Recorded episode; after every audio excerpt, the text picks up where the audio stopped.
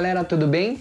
Aqui é o Pastor Marquinhos e eu tô muito feliz pelo convite do Pastor Ock e da Pastora Ju em gravar esse podcast com vocês para te ajudar nesse teu processo de desintoxicação contra a pornografia. Então, vamos mergulhar de cabeça nesse podcast agora, vamos nessa? Bom, como é difícil alguém lutar contra a pornografia, não é verdade?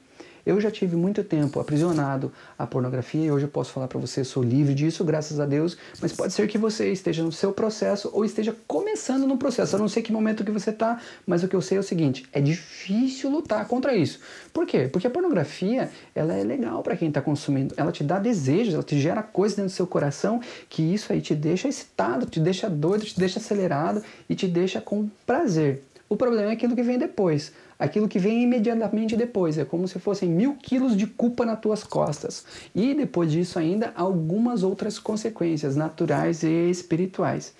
Bom, o pior é que tem gente que acha que a pornografia é legal, que não tem problema nenhum você produzir material pornográfico, muito menos consumir. Mas a grande verdade é que a pornografia, ela detona a forma que, com que você vê as pessoas, com que você se relaciona com as pessoas.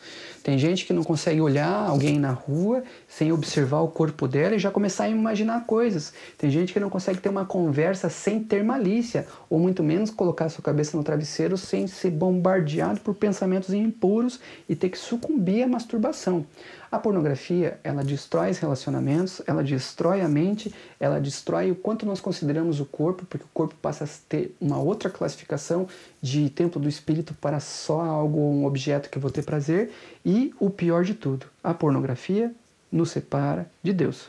Bom, Gálatas 5:1 fala que é para a liberdade que Cristo te libertou, não é verdade?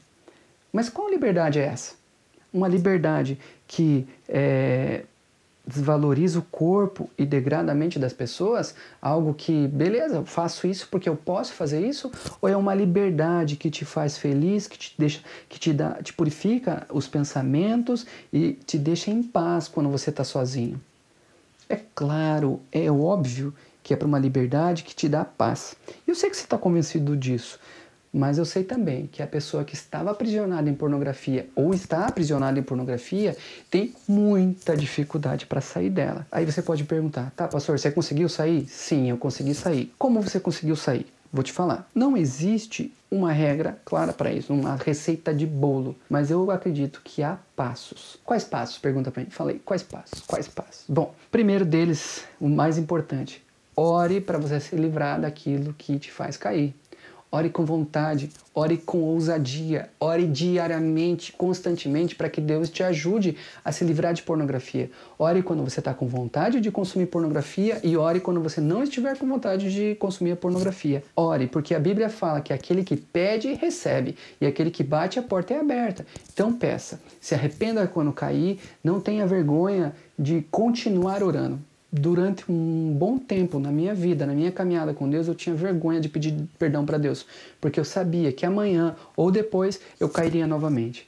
Mas isso não é motivo para te fazer parar de buscar Deus. Isso é motivo para te fazer buscar ainda de forma mais intensa a presença de Deus. Outra coisa, encha os seus olhos de beleza de Deus, da beleza de Deus. Deus ele criou os céus e a terra cheio de coisas maravilhosas, as árvores, os pássaros, a grama, o céu, o mar, a areia, todas essas coisas são bonitas e elas foram feitas para encher os seus olhos de beleza, porque você precisa ser cheio da beleza de Deus, cheio da beleza da verdade de Deus cheio da beleza da criação de Deus, não da pornografia.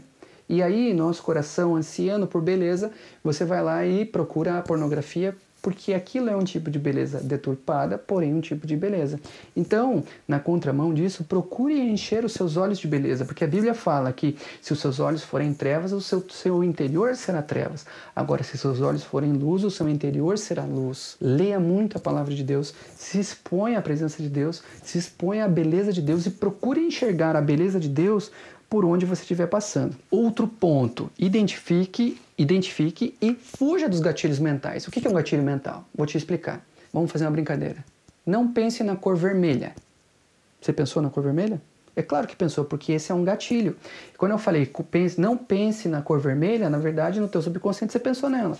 A pornografia ela, ela, ela funciona mais ou menos assim. Há situações que te fazem lembrar das, dos sentimentos e, e, e da excitação que ela causa.